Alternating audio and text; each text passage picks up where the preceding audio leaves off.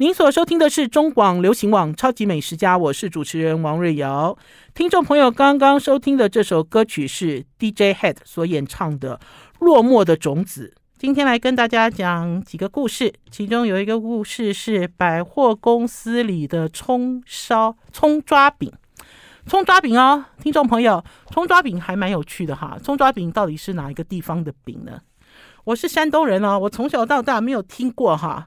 我爸爸讲葱抓饼，或者是做葱抓饼给我吃。好，然后呢，这个故事呢会连接着一个呃山东老婆。这个山东老婆呢，她也跟我讲说，哎，她也是山东人，从小到大没有葱抓饼。然后呢，所以呢，葱抓饼呢，搞不好是台湾的特产。呃，是台湾特产，也跟这个故事有关。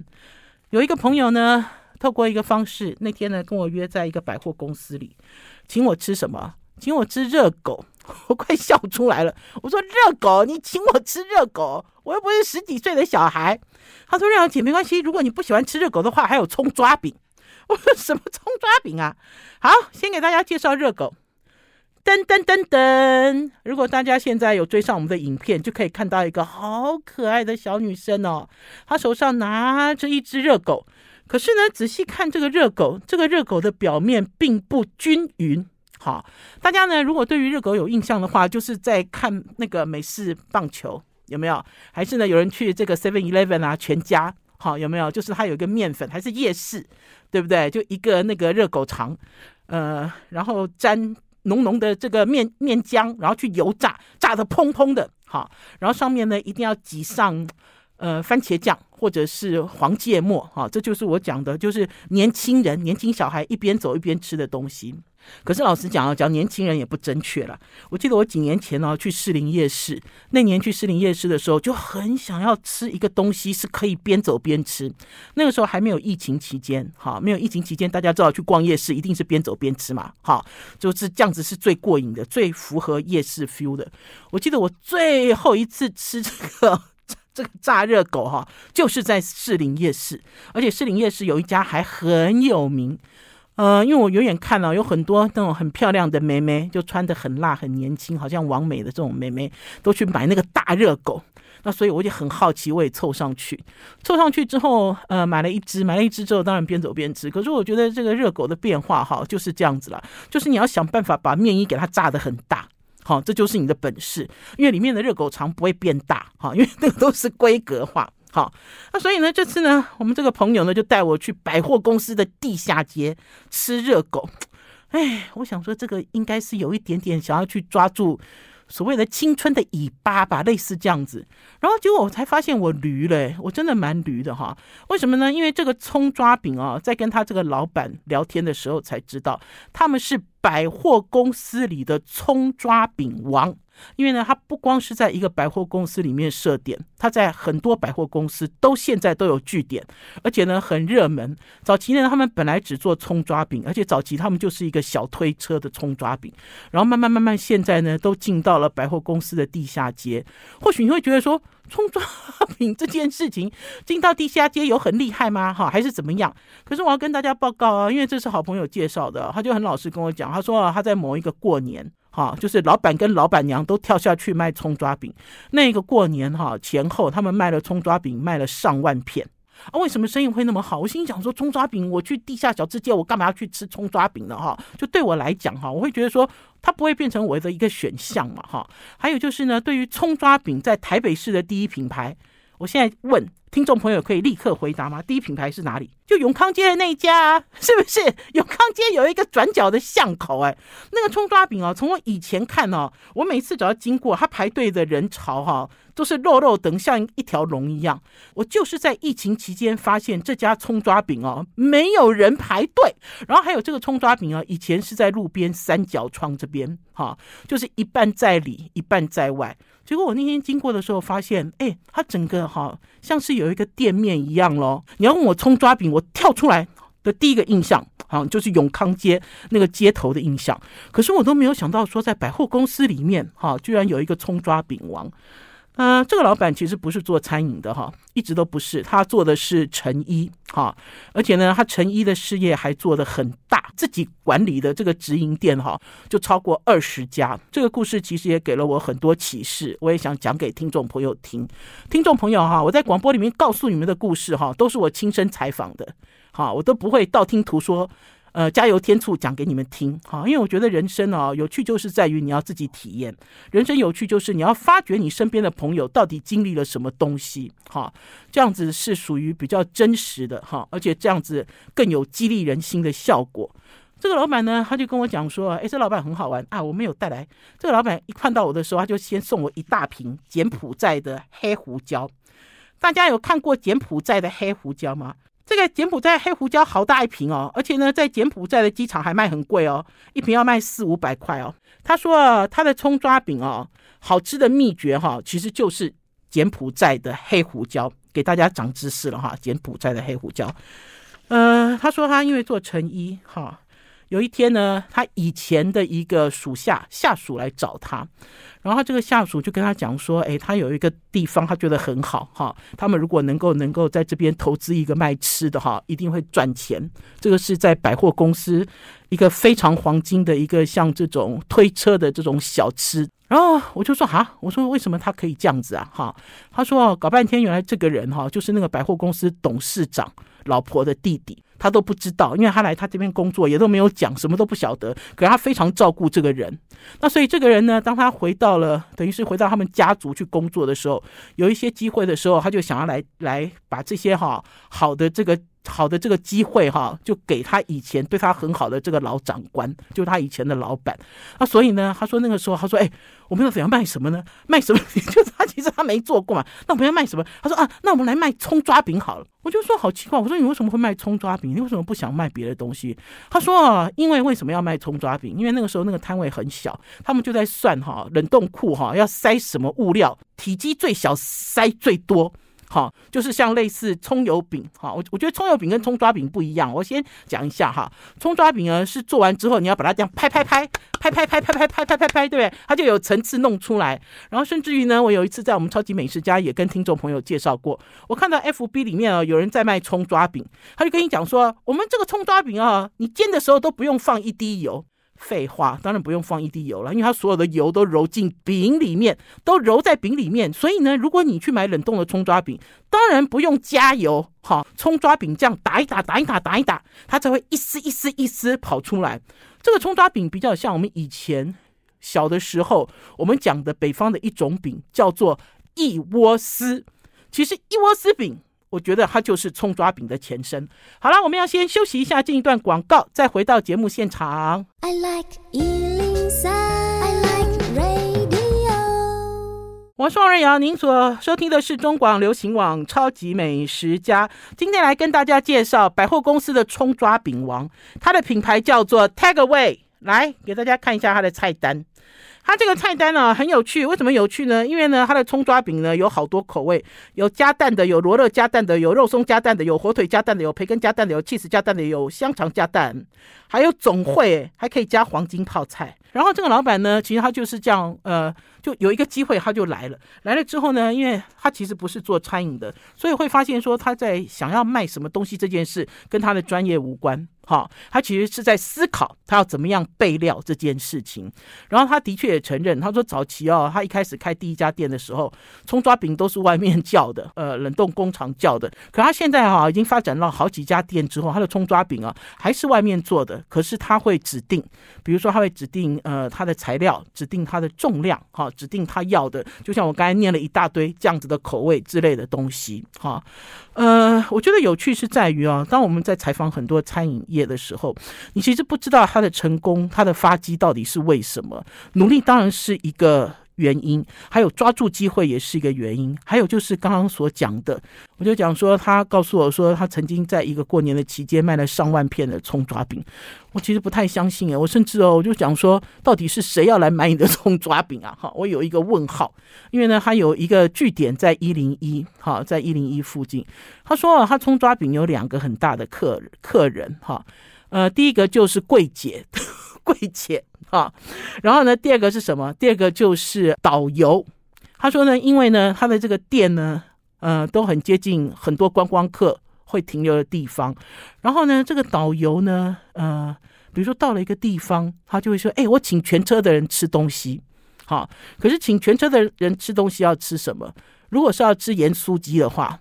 好，看起来哈，它这个成本是比较高，那所以呢，它呢逐渐逐渐打开知名度呢，就是靠好这铜板价的葱抓饼，它可以买一车买两车，好，然后呢，而且呢还可以特别强调说这是台湾的葱抓饼，非常有特色，对不对？然后还有就是呢，呃，还告诉我了一个讯息，他说这葱抓饼哦，在正餐的时候不会有人吃。都是那种下午的时候了，傍晚的时候了哈，还是那个店快要结束营业的时候了哈，大家就吃一点像是点心吧，让你可以稍微止饥哈。那可是呢，他葱抓饼呢做做做做了之后，就发现说这个商品数量其实哦不会太多，他就想要开发别的，然后所以他就开发了他的热狗，他的热狗也很精彩哦，我要给听众朋友看，因为这个菜单就很精彩，他这个热狗哈。有 A B C D E F G H I，它上面呢就写马卡龙起司。我一开始我还看不懂是什么，就比如说它热狗的口味有薯条起司热狗，有传统的德式热狗，哈，还有原味起司，哈，还有原味热狗。原味热狗就是我我刚刚节目一开始讲的，还有薯条起司，哈。我觉得最有趣的就是我刚才给你们看到的那个照片，那个照片是什么？松露起司热狗。为什么会这样做？因为呢，他把这个热狗的表面哈粘满了，粘满了这个切成那个小丁丁的薯条，就是他他把马铃薯切成小丁丁，然后呢粘在这个热狗面衣的上面，然后再去油炸，然后炸完之后呢，就会淋上就是满满的这个黑松露，宝师傅拿了这支了黑松露酱。然后你就会发现呢，很好玩的是，这热狗的表面不均匀、不平整，而且有趣的是，大家看它的热狗肠好长哦。那天呢，点了一个热狗来给我吃的时候，我这样手这样拿起来哦，听众朋友，我这边还压了一个痕迹，就是那个木条哈，把我的手压压着这样红红的，因为很重，那条很重。为什么那条会这么重？因为它这个哈热狗的上面是气死，好，就是你咬一口会拉丝。好，会拉丝，然后呢，呃，它的下面才是热狗。好，他想办法让这个热狗肠变胖又变高，然后我就觉得他好厉害哦，因为呢，等于是我在吃热狗的时候还可以吃到炸薯条。对不对？然后呢，我就问他说：“这点子从哪里来的？”啊，这个老板呢，其实也是老实人了。他说：“哦，我参考了韩国，哈，就他也不会说，哎，我自己发明的哦。”瑶瑶姐不会，他不会这样讲。他说：“我参考了韩国，好，然后做了一些这样子的一个所谓的热狗、炸热狗的一些改变。”呃，我不知道，我觉得人生就是这么有趣。听众朋友，你有会想过说，有一天你的属下会来拉拔你吗？有吗？曾经是你的属下。他会来拉拔你，会吗？你们会这样子认为吗？然后你会想到说，有一天有一个机会落在你的你的头上的时候，即使是你不熟悉的，你完全对这个领域不熟悉，你可以抓住这个机会吗？你可以吗？你有办法吗？他说啊，一开始在做这个热狗肠的时候，哈，那个 part time 的工读生来来粘，大家知道那个那个马那个马铃薯丁要粘嘛，一个小时哈，粘几只？粘六只。我想说，天哪，我的天哪！我说你这样子不是要亏本了？生意要怎么做吗？他说都是要纯手工粘呢，纯手工把这这个东西做好。所以呢，也给大家分享。你知道，在我觉得是我最近采访会让我觉得很激励人心的一个故事。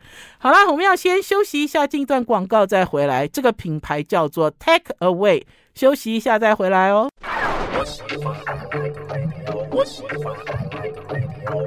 我是王瑞瑶，您所收听的是中广流行网超级美食家。听众朋友，如果追上我的粉丝专业，就知道我最近一直在上传，在上个礼拜的基隆快闪基隆五小时的小吃之旅，里面有内用，里面有外带。其中哦，有一支影片哦，我觉得好惊艳哦！惊艳的原因是因为我根本没有写什么哎，结果呢，我上传之后过不久，发现呢，看过的人已经破万了。我介绍什么？我介绍基隆鱼丸博的豆干包，而且呢，我的文字呢写得非常的冷漠而无感情，因为那天呢行程排蛮多的哈，所以那天在吃豆干包的时候根本没吃，我们就是外带买走。可是呢，这基隆的豆干包我吃过，呃，我记得几年前呢，宝师傅的爱徒 Rita 微醺厨房的私厨 Rita 曾经呢也带我们去吃基隆，因为他的老家就在基隆。哈，呃，所以那一年呢，我们是有坐在现场吃豆干包，而且那天在吃豆干包的时候，我记得是上午吧，哈，还是中午，就是比较接近白天的时候，因为那天到了这个豆干包的这个这个店家的时候，已经下午了。两三点了，大概超过三点了哈，啊，所以我们是两盒带走哈，就是带路的洞见体的营运总监钟君才带一盒，我跟宝师傅带一盒。嗯、呃，老实讲哈，因为这段影片哦，我每次只要上传影片哦，听众朋友就会发现我在影片前面都会写一段文字，好，就是我不是一两句话，或许大家会觉得说哦，瑞肴姐你就啰嗦诶，每每次要看你的影片哦，你知道不但影片都要剪满五分钟。大家知道我都用小影这个 app 剪影片嘛？啊，小影这个 app 啊，五分钟以内不用钱。好，虽然也有人推荐我其他可以剪更长的免费的 app，可是我习惯用小影。然后呢，我都是把它 剪到，比如说五分钟刚刚好，好，免费，好，要我付钱我不要。然后还有就是呢，我就漏漏等，哈，就写了一篇文字在前面。嗯、也有人跟我讲说，廖姐，你这样子已经不符合趋势了哈。趋势是什么？趋势是一分钟的短影片，然后文字要越短越好。哈，可是我不喜欢这样做了哈。我觉得大家都在讲这个网络的规矩，网络的规则是什么？对我来讲哈，呃，没有规矩跟规则。哈，我觉得就是做自己，你想要做什么，而且长期经营去培养，我觉得这样子才是正确的。就像以前我在报社工作也是一样，就是坚持想要。做我想要采访的深度报道的专题，还是有规划的东西。我觉得就是做自己。然后，如果大家喜欢一分钟，大家喜欢文字很少，也可以。你就是经去经营，然后去分享。嗯，我要讲一下这个豆干包。其实一开始发这个豆干包的影片有一点心虚，心虚的原因是因为我们录影的时候就只录我们去买两盒豆干包嘛，对不对？什么也没有拍到。然后还有拍到那个他那个大锅子，因为其实它的原名应该叫豆干煲汤。好，因为它是一锅汤，然后把这些豆干包像甜不辣一样浸在里面。那所以我还有那个镜头还有扫到，就是那一锅远远的那一锅在滚沸，然后再扫一下旁边有吃的人，就这样子而已啊。这支影片老实讲，豆干包就是一个三角形的油豆腐，它的外观哈，三角形的油豆腐，然后它呢中间挖挖一个洞，把绞肉填进去，好，然后再封上鱼浆。它就是这样子的一个形状，也没有什么好讨论。那所以我就上传了一个影片，然后就写了一段没有感情的文字，就说哦，我对豆干包没有 feel，因为呢，我对淡水阿给也没有 feel，因为很多人都误会豆干包就是淡水阿给，很多人啦，因为外观都一样嘛，对不对？看起来都是一个一个那个豆制品的外衣嘛，哈，然后里面都塞得满满的的这个料，这样子鼓起来的料。然后我最后尾巴还写说，宝师傅很高兴。因为我们家哥哥呢很喜欢鱼丸类的东西，哈，就是有包馅的丸子啊，还是还是这些鱼浆类制品，就这样子哎，这段影片上传了几个小时之后，我发现我吓一跳，我说啊，为什么破万人看过？而且很多人在下面留言哦，都没有负评。我们其实哦，在介绍美食的时候哈，经常会勾出一些奇怪的评论，哈。然后甚至是很直接的负评，可是呢，呃，这个鱼丸博的豆干包，很多人留言都写好吃好吃，我心想说啊，完蛋了，我要赶快来补，哈，就是来补豆干包的时候心得。因为老实讲呢，瑞塔带我去吃豆干包的那一天，我们也吃了一堆小吃，哈。呃，豆干包的印象非常的 heavy，，好，你知道你根本根本就不记得，好，然后因为就是因为不记得，所以你觉得没有没有情感，就是你没有留下很深刻的印象嘛。那所以呢，几天前呢，我在吃早餐的时候呢，真的是一大早，我就把一个豆干包拿出来丢进水里，然后跟我要吃的台南的陈家汕头干拌意面煮在一起，好，然后我就正式的在家里试吃了。基隆鱼丸博的豆干包，请看，大家请看这张照片，它就是长这样。呃，吃完了之后呢，才能够告诉大家，跟大家分享我刚才所讲的。它其实哦，就是油豆腐，中间给它挖一个洞，然后就塞进肉馅。呃，我有看到网络有人讲说，哎，它就是塞进那个福州鱼丸的肉馅，错，不对，因为呢，福州福州鱼丸的肉馅很油。而且福州鱼丸的肉馅有很重的油葱酥的味道，哈，很多人有有人喜欢，有人不喜欢，可是它不是。我觉得这个哈，鱼丸博一定有与时俱进，因为它的肉馅很瘦，哈，很瘦，有调味，好，因为你可以看得到它黑黑的，很瘦，很，很有很瘦，有调味。然后最重要的是哈，回归到我对于基隆小吃的印象，就是很单纯，哈，鱼浆。好，就是拿来封口的鱼浆，也不是大家想的漂白染色的白的，不是灰灰的。然后吃起来也不是说那种会弹牙、很有劲道的，没有。哈，呃，油豆腐，好，油豆腐很新鲜，然后你还可以吃到里面白白的、没有炸到的这种。然后还有这个绞肉，哈，就是它的调味很简单的绞肉，就是这样子一个豆干包。好，那所以我才会讲说，我要去修正我这篇文章。我要讲说，我最后一定要补一段文章，就是哦，而且影片也要重剪，因为我要把这些都剪进去给大家看。我就要跟大家说，不能便宜了宝师傅一个人，好，因为一开始说哦，豆干包你自己吃好了，好，你知道你自己就慢慢把它吃掉。啊，可是我吃完之后才发现，这味道是非常单纯。然后还有呢，就是呢，在上传这支影片的时候呢，也有人在下面留言，他说：“哎，这家的酱很厉害。”哎，我说没有啊。我买豆干包的时候，他没有给我酱啊，就他就回我，他说你要付钱呐、你要付钱才有酱啊，听众朋友，所以我买了豆干包，老实讲只买了一半回家，我买了他的那个那个没有化妆的裸体的。对不对？他的衣服，他的衣服就是要修饰他的味道。我还留在基隆豆干包的店里。好了，我们要先休息一下，进一段广告，再回到我们节目现场。I like 103, I like radio。我是王瑞瑶，您所收听的是中广流行网《超级美食家》。听众朋友，我收到了一箱菜。那天呢，在我的这个 FB 的 Messenger 呢，有人呢传了一个私讯给我，他说：“了解，我是菜农，我可不可以寄菜给你吃？”我每次啊，只要碰到菜农就没有抵御能力，菜农啊、果农啊、花农啊，你知道我都缴械，缴械啦，就是哦，好好好，来来来，好，你知道，因为呢，大家都想要透过超级美食家这个平台，呃，能够助于一臂之力，好，那如果可以做到的话，好，我觉得尽量。都可以做好，嗯、可是我很意外，是因为我收到了一箱啊，给大家看哦。那天呢，我回到家之后呢，我们家的管理员说：“哎，王小姐，你有一箱东西。”我看了一下，我说：“哎，这是一个精装箱，哎，这到底是什么东西？”啊，结果呢，呃，搬到楼上之后打开来看，哎，听众朋友，你们有看过吗？我一定要给你们看了，我调照片给你们看。我我以为我收到的是捧花。好，就是呢，他可以把这个生菜哈装箱变成捧花送到你家。好，给大家看，我打开来一看，就是六种六束花。我不能讲说是蔬菜，因为呢，它的颜色有各式各样的颜色。六束花就装在一个硬壳纸箱，这个硬壳纸箱啊，比那个 A4 的影印纸的纸箱还要硬。好，就是很坚强的那种。那种就是你你压也不会烂啊，踢也不会破的那种非常好的纸箱里，我想说奇怪，这到底是什么东西呀？有趣的是，它每一株菜，我应该是讲说它这个菜哦，并没有真正采收，好，为什么呢？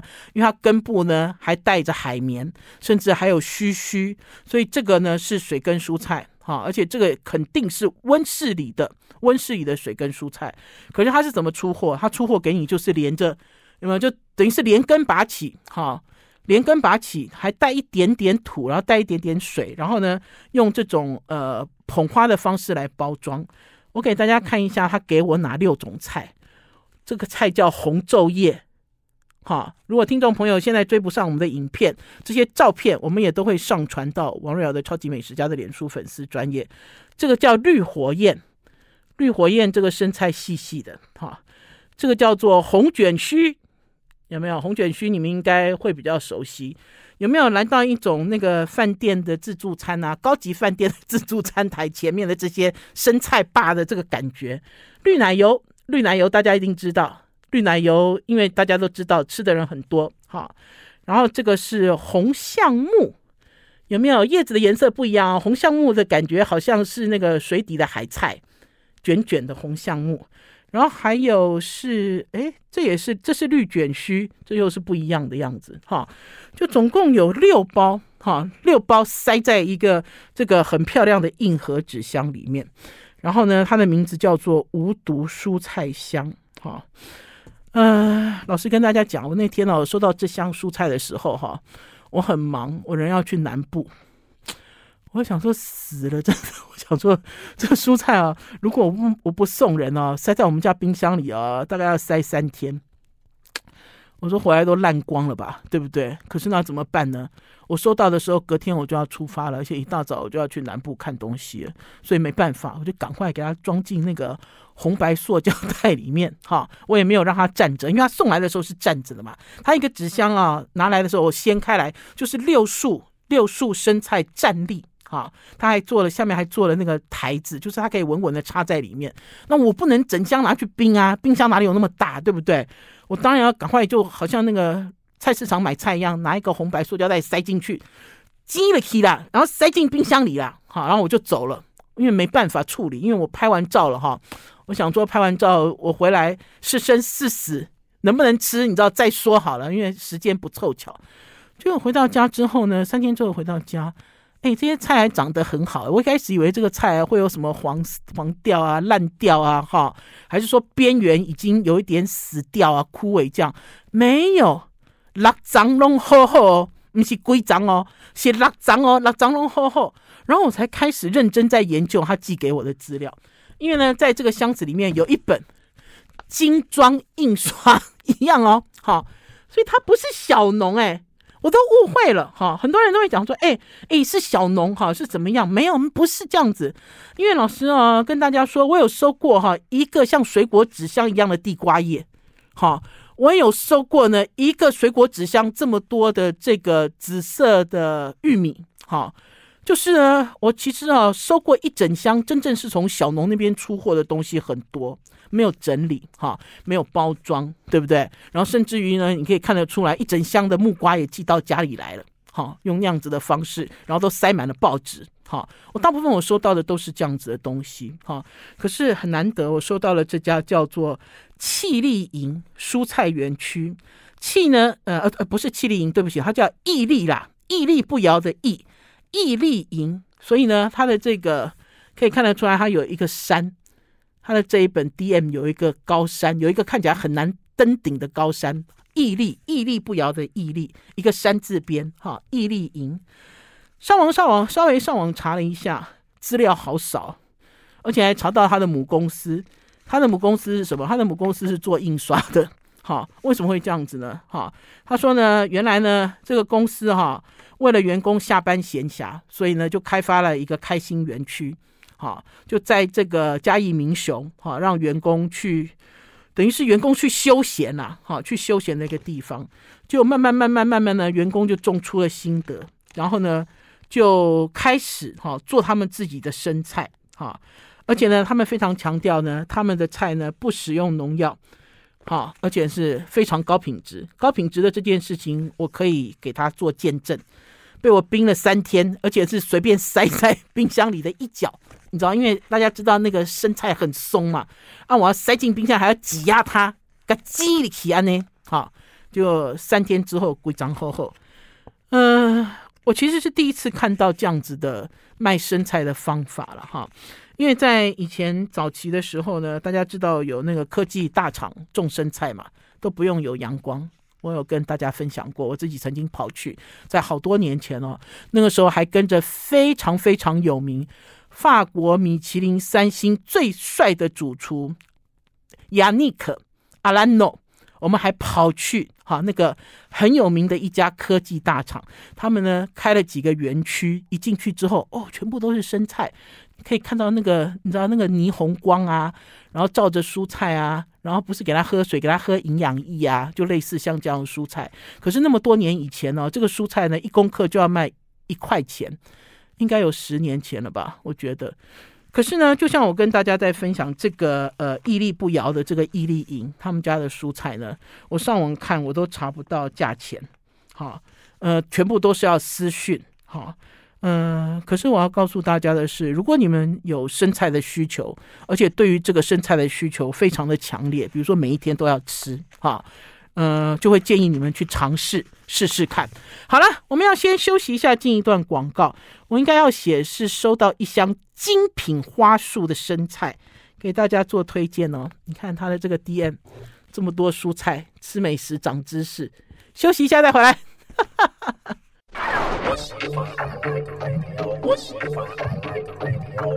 我是王瑞瑶，您所收听的是中广流行网《超级美食家》。快要过年了，对不对？听众朋友有没有听我的话？我好多年前就在呼吁要把冰箱清空哦，因为因为这段时间一定要拼命吃冰箱里的冷冻水饺，一定要拼命的吃冰箱里面的一些冷冻的。你知道一直都没有吃掉的这些食物哦，因为你要迎接年菜来，对不对？你要准备迎接年菜嘛，是不是？宝师傅今年也有年菜啊，可是我自己今年呢，在外面呢，相中了很多东西。前一阵子呢，我们有邀请对味厨房料理实验室，哈，来跟大家介绍他岳父郎静山，郎静山的儿子所做的冷冻料理。老实讲呢，那天 Tolando 带来了几包给我，我就回家。回家之后呢，最近在清冰箱嘛，就要把它拿出来试。试完了之后，我就想说，哎，我今年过年要跟他的这个岳父多买几包东西。这里面呢，让我很惊艳的是呢，那天呢，这个 Tolando 呢带来了他岳父所做的三道菜，一个是蜂蜜干贝炸酱，一个呢就是蘑菇牛筋，另外一个呢就是粉蒸哈。粉蒸它其实不是排骨，它其实做的是粉蒸五花肉。我先讲一下这块粉蒸五花肉哈，你看它的外观就是这样子，真空包装，方方正正哈。你最喜欢买到的就是这种冷冻食品，因为呢放在冰箱的冷冻库里一点都不占地方。你最怕买冷冻食品是歪七扭八，对不对？听众朋友最害怕的就是一坨，可它不是诶、哈。然后呢，呃，老实讲，那天呢我们在家里回蒸的时候，并没有做太多的预期啦。哈，没有做太多的预期，是因为呃我们自己本身就很会吃，也很会做。然后可是，在蒸这块荷叶包的这个粉蒸五花肉的时候，我觉得哇，好香哦。整个家里好香哦，哈，然后呢，才会讲说，哎，它好适合哦，很适合过年，哈，非常适合过年。其实很奇怪，对不对？我们自己也有做年菜，我们还推荐别人的菜做年菜，因为真的很适合。我本来哦，今天还不想讲给大家听，因为我想订完了之后再跟大家分享，免得我订不到。大家可以透过照片哈，看到了这一块，郎静山的儿子，哈，在嘉义，呃，在嘉义的中正大学的咖啡馆。的餐厅里面做的这个宅配美食，你看这个粉蒸肉哦，肥是肥，瘦是瘦，他选这块肉就非常的用心。然后呢，这个粉蒸肉蒸好了之后，我用筷子一戳，就是大家看到这样子的样子。给搜搜看一下，看你会不会流口水？给我们家气质也看一下，你看。然后呢，这个粉蒸肉大家看一下。它连着肥肉的这块就很好吃，肥当然好吃，可是关键是在于瘦也很好吃。因为有的时候呢，我们在吃这种有关于粉蒸还是红烧之类的这些哈，其实很多人会很喜欢吃肥肉，因为肥肉好吃，它又软又滑又香。可是瘦肉相对就干柴，不会。Tolando，你的岳父做的这块好高档，而且呢，他这个粉蒸的这个粉一吃就知道是自己打的，自己的配方。好，不是外面市售的，因为它很细很香。然后另外的这一道呢，就是牛筋。好，牛筋的这一道更是这个蘑菇牛筋哦。其实吃到一半的时候，就想要叫宝师傅不要吃了。不要吃的原因是因为我想打包回去给我妈妈吃。哈，我妈妈年纪大了，大了之后我发现我妈妈自己会偷偷跑去，偷偷跑去那个永康街牛肉面去吃牛筋。好，就是老人家牙口没有很好，然后又很喜欢吃这种有胶质感的哈，然后甚至是有丰富味道的，好，因为它一定要烧得很入味嘛哈，你吃起来才不会觉得恶心。好，尤其像这种端一端的，然后有的人如果你不会烧的话，这些端一端很像鼻涕，是不是？你看，我我形容美食都很都很真实。前几天啊，有一个听众朋友私讯我，他就说他很喜欢听我的节目，理由就是哦，王瑞瑶你好真实，我觉得也是，应该也不会有美食家用鼻涕来形容食物，对啊，因为有的时候你做不好嘛，就像白木耳，有的人弄不好，就是就是像鼻涕粘痰，很恶心啊，你吃了一口你就不要吃了，不要讲说是老人家了，年轻人都不要。看一下他这个蘑菇牛筋，而且他这个蘑菇牛筋哦，我发现它整包都是胶质。那天我们在家里试这个牛筋的时候，我也觉得好，我觉得我觉得很很优哈。我要怎么说呢？